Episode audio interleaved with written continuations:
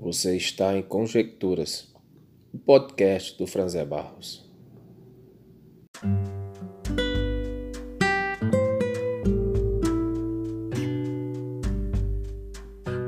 No dia 26 de fevereiro foi registrado o primeiro caso de Covid no Brasil. E nós já vínhamos acompanhando pela imprensa os acontecimentos na China e posteriormente na Europa. Então era inevitável que chegasse aqui. Entretanto, eu acredito que nenhum de nós poderia prever, imaginar o impacto do coronavírus no Brasil. No dia 19 de março, no, no meu estado, no Ceará, saiu um decreto, o qual dizia que durante 10 dias tudo fechava: comércio, igreja, academias, é, indústria, e durante 10 dias nada funcionaria. Eu confesso a você que se alguém chegasse para mim e dissesse que aconteceria é, algo desse tipo, que o poder público fecharia o comércio, eu diria impossível. Impossível por quê? Porque a economia movimenta o país. Nós sabemos que grande parte daqueles que nós colocamos no poder a nível municipal, estadual e até federal teve uma forte influência dos grandes empresários. Então eu imaginava que eles iriam fazer um grande boicote para não permitir. Entretanto, aconteceu. E o que foi mais é, é, é absurdo é que os casos foram se multiplicando de uma forma assim que nós não imaginávamos e os decretos foram sendo prorrogados de 10 dias, passamos para seis meses. Um estado começou a parar, o outro estado começou a parar, de repente boa parte do país parou. Eu não sei se você lembra, mas muitas vezes saía na mídia é, imagens de várias cidades importantes a nível mundial e o que se via eram cidades fantasmas, em plena semana, tudo parado, ninguém podia sair nas ruas. Uma pessoa que chega à minha idade nunca viu algo semelhante, é muito mais impactado do que aquelas pessoas de 20, de 25 anos, 30. Chegando ao início de setembro, nós temos aproximadamente 4 milhões de infectados no Brasil, cerca de 200 mil no Ceará, mais de 120 mil mortos no país e só no estado do Ceará mais de 8 mil mortos. Inclusive, é, eu preciso dizer que o coronavírus chegou à minha casa. Eu não, eu não fui é, infectado, mas minha esposa foi, minha sogra foi, minha mãe é, precisou fazer o, o, exame e não chegou ainda o resultado, mas há um risco de uma octogenária estar também com Covid aqui em casa. Então, assim, aquela, aquela tragédia que nós vimos a milhares de quilômetros na China bateu na nossa porta. Quando 120 mil mortos morrem, não é apenas estatística, não são apenas dados, não são apenas números, são vidas. Quando você fala nessa proporção, mudou radicalmente a história do país. Foram casamentos que não aconteceram, foram famílias que perderam o, o supridor do lar, o pai que mantinha, foram casamentos é, é, recentes que foram dissolvidos pela Covid, foram pais que perderam filhos. Então foram tragédias. O perfil do Brasil mudou. Nós tivemos, para você ter uma ideia, segundo estatísticas, muda daqui, muda dali, cerca de 700 mil empresas que faliram nesse período. Então o Brasil seria uma realidade daqui a 10 anos se não tivesse passado pelo Covid. E por toda a tragédia que passa, porque não terminou ainda, nós não sabemos quando termina, apesar dos números de casos e de óbitos ter reduzido, mas nós não sabemos quando termina, não sabemos ainda o impacto que será no final, mas a história do país foi radicalmente mudada. E eu queria, nessa postagem, é, fazer algumas considerações. A primeira delas é a nossa incapacidade de prever tudo o que passamos. De repente, você se vê diante de uma situação que você nunca imaginou. No caso da pandemia, foi uma, um impacto coletivo. Uma das coisas que essa situação nos mostrou é que nós somos incapazes de prever o amanhã. Amanhã tudo pode mudar. Daqui a um mês nós podemos estar vivendo uma realidade que nunca imaginávamos. Uma outra coisa muito importante que se precisa levar em consideração é que eu e você precisamos estar abertos a mudanças. As palavras que mais ouvimos falar nos últimos meses foram home office, delivery, lockdown, palavras que muitos nem conheciam e formatos de trabalho e de vida que até então não eram conhecidos passaram a fazer parte da nossa rotina. E o ser humano ele é fechado a mudanças. Por quê? Porque quando nós estamos acostumados com um modo de vida, quando nós estamos acostumados com o jeito certo de fazer, achamos que o certo é daquele jeito, aquilo traz comodidade. Eu sei fazer. Eu não preciso me preparar, eu já sei fazer.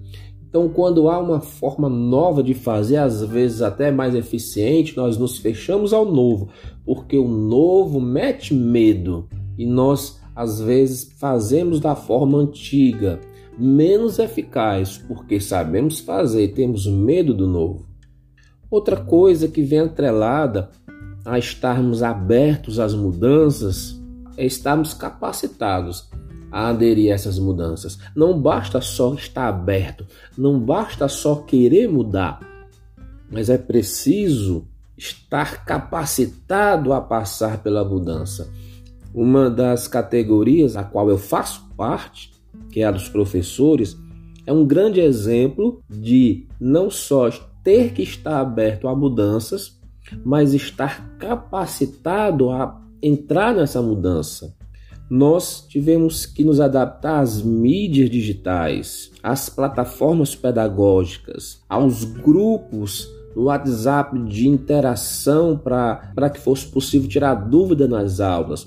Nós tivemos que nos adaptar a videoconferências, a videoaulas, a filmagem de aulas, a edição de vídeos.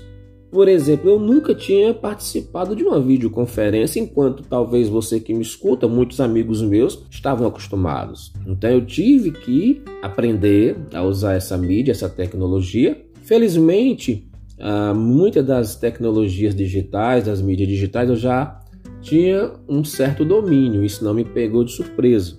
Mas tudo mudou. É, você não estava acostumado à life de artista, você não estava acostumado ao comércio de atendimento remoto e o delivery de entrega não só de lanche, de, de alimento, mas de material de limpeza, de entrega de material de construção, você pedir de forma remota pelo aplicativo e receber, e as empresas não estavam acostumadas porque eu passei por diversas experiências de, é, por exemplo, é, acessar o WhatsApp de uma empresa que estava atendendo exclusivamente de forma remota e o WhatsApp não atender. Era um, era um, um WhatsApp Business então, na hora que eu mandava o bom dia, um boa tarde, entrava aquela mensagem automática: em instantes lhe atenderemos. Mas não atendia. Eu cheguei ao ponto de muitas vezes estar de frente para uma loja. Na porta da loja havia os telefones de contato, eu ligava, mas não conseguia me comunicar com o atendente para me entregar o produto. Então as empresas não estavam preparadas, os funcionários não estavam preparados. Outra coisa que foi muito marcante nessa pandemia é que aquilo que não era tão importante ou que não era sequer necessário passou a ser necessário e importante. Por exemplo, ter internet e não só ter, mas ter de boa qualidade não era algo opcional, mas era uma necessidade. Uma boa conexão de internet virou então um item de primeira necessidade. Outra coisa, o álcool gel. Nós não tínhamos essa, essa cultura do uso do álcool gel.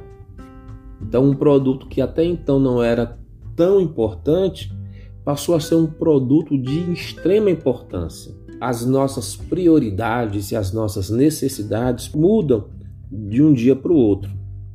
Outra coisa que me chamou bastante a atenção é que mudanças bruscas nem sempre são recebidas com facilidade. Grande exemplo é a máscara. Então, até hoje, depois de seis meses de pandemia e, do, e da instrução e, da, e da, do ensino pedagógico de que a máscara é um item de proteção essencial e pessoal, é, muitos nem usam e quando usam, usam de forma incorreta.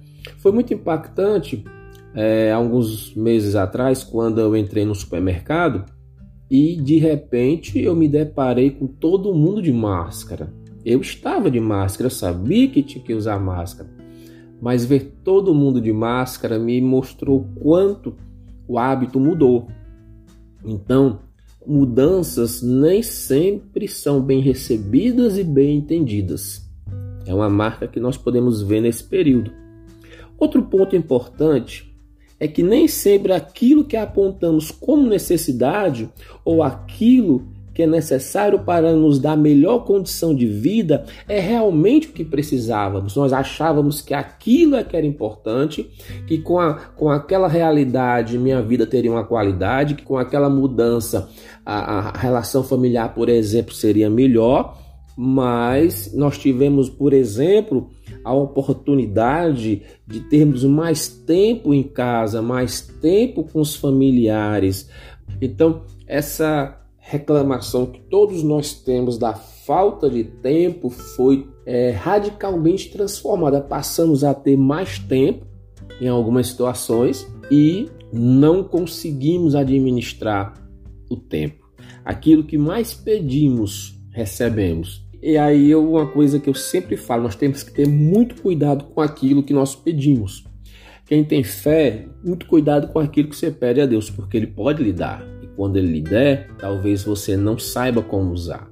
Muita gente precisou desacelerar, desacelerar seu ritmo de vida, desacelerar a, a sua rotina, e isso causou um problema emocional tremendo. E nós vemos nas reportagens que o fato de estar em casa, de ter mais tempo ao lado do cônjuge, de desacelerar algumas coisas, de mudar as prioridades, ao invés de aproximar, está separando os casais. Outra coisa muito importante que nós percebemos é que quando vamos tentar equacionar as questões da vida, nos deparamos com muitas incógnitas e variações, e o resultado nem sempre é algo fechado. Exemplo disso aí é a economia parada. Eu tenho amigos que são empresários, estavam angustiados e brigando para a abertura do comércio. Eu tenho amigos que são empregados na iniciativa privada e, mesmo com todo o medo da contaminação, estavam angustiados com a não abertura do comércio e o a iminência de perder os seus empregos. E eu tenho amigos que são servidores públicos, que têm aquilo que chamamos de estabilidade financeira, que é, mensalmente recebem seus salários, e uma coisa que talvez muita gente não tenha conseguido perceber é que diversos setores, se não todos, do serviço público, eles não pararam, mas continuaram trabalhando em uma outra modalidade, a home office, a remota. Exemplos, professores. E aí, como convencer um vendedor autônomo, por exemplo, que ele precisa ficar em casa? Quando, se ele não sair, ele não consegue trazer o alimento para dentro de casa. E muitas vezes, aquela pessoa que estava no perfil de receber o benefício do governo não recebeu. E quando recebeu, não dá. Então, convencer essa pessoa de que a sua saúde é mais importante do que ganhar o dinheiro, ele não vai entender porque o dinheiro é o que vai propiciar a alimentação da família. Então, são questões difíceis de, de equacionar e que entraram no debate da esfera pública. Quando o governo é, é, é, brigava pela questão da abertura da economia, ele tinha um, um porquê de brigar por isso. Entretanto, Ele só pecou em não atender o outro lado, de não olhar com mais sensibilidade para questões ligadas aos protocolos de segurança, não valorizar a opinião das equipes técnicas, das, dos cientistas, de não valorizar a própria equipe da saúde, de zombar muitas vezes da, dos números de mortes, foi terrível. Então, guarde isso na sua mente. As questões da vida, essas equações, elas não são coisas fechadas. O que é verdade para mim não é para você.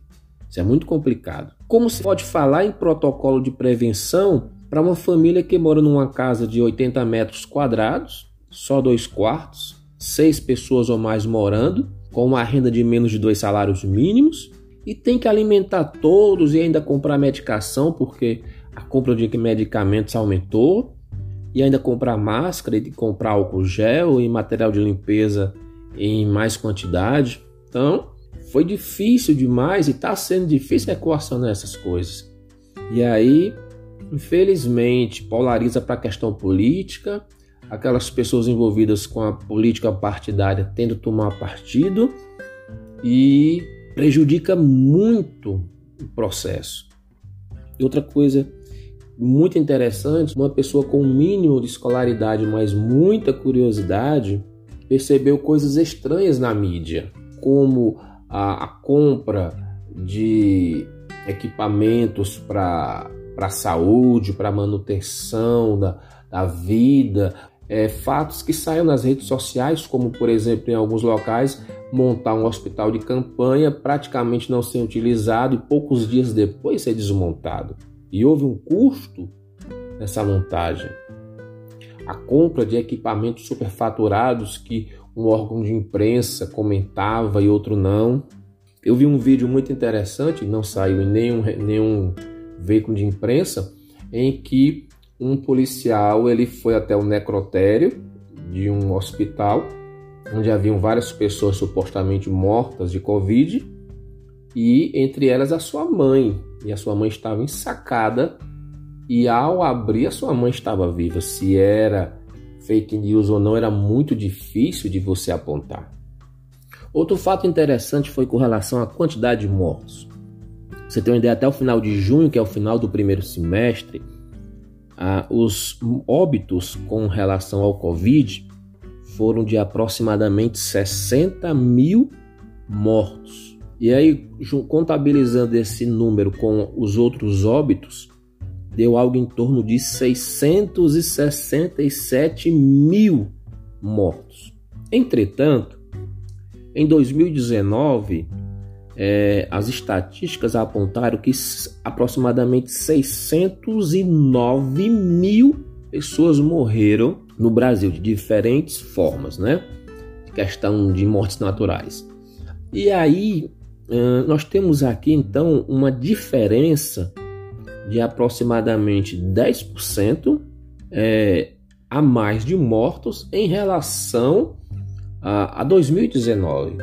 Agora, um dos noticiários do Brasil, se você é, assistisse a ele regularmente, segunda a, a sábado, a, a coisa parecia ainda pior.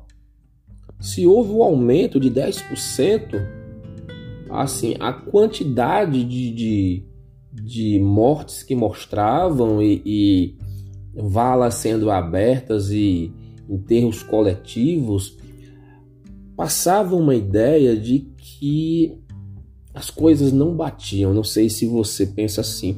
Outra questão também que chama atenção, apenas para ilustrar, até bem pouco tempo atrás, um dos jornais né, de mais telejornal mais é, ouvido do Brasil, ele estava fazendo uma, uma larga propaganda da cloroquina principalmente no combate à Zika, como sendo um eficaz combatente à questão viral. E agora é, é, seria a, a, a, medicação mais perigosa no, na utilização. E paralelo com isso, nós encontramos pessoas, eu encontrei pessoas do meu círculo de amizade, da minha convivência, que foram tratadas com a cloroquina e dizem funcionou.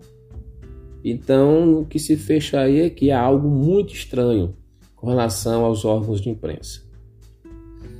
E por fim, eu queria lembrar algo muito importante: que ninguém, mas ninguém nesse mundo é blindado contra as tragédias. Religiosos, artistas, pessoas de grandes recursos, pessoas muito jovens, profissionais da área de saúde que estavam adotando todos os protocolos de segurança estão incluídos no pacotão de 120 mil mortos. A doença não escolheu idade, a doença não escolheu se era anônimo ou se era famoso, a doença não escolheu se era é, ateu ou religioso, se era um líder religioso, como líderes morreram, não escolheu se era rico ou se era pobre. Pegou a todos. São reflexões que eu faço nesse no meio dessa pandemia, são lições que aprendi, e muitos de nós aprendemos, e eu nesse finalzinho eu quero agradecer por sua atenção. Obrigado. Eu sou o Franzé Barros e nós estivemos juntos em Conjecturas.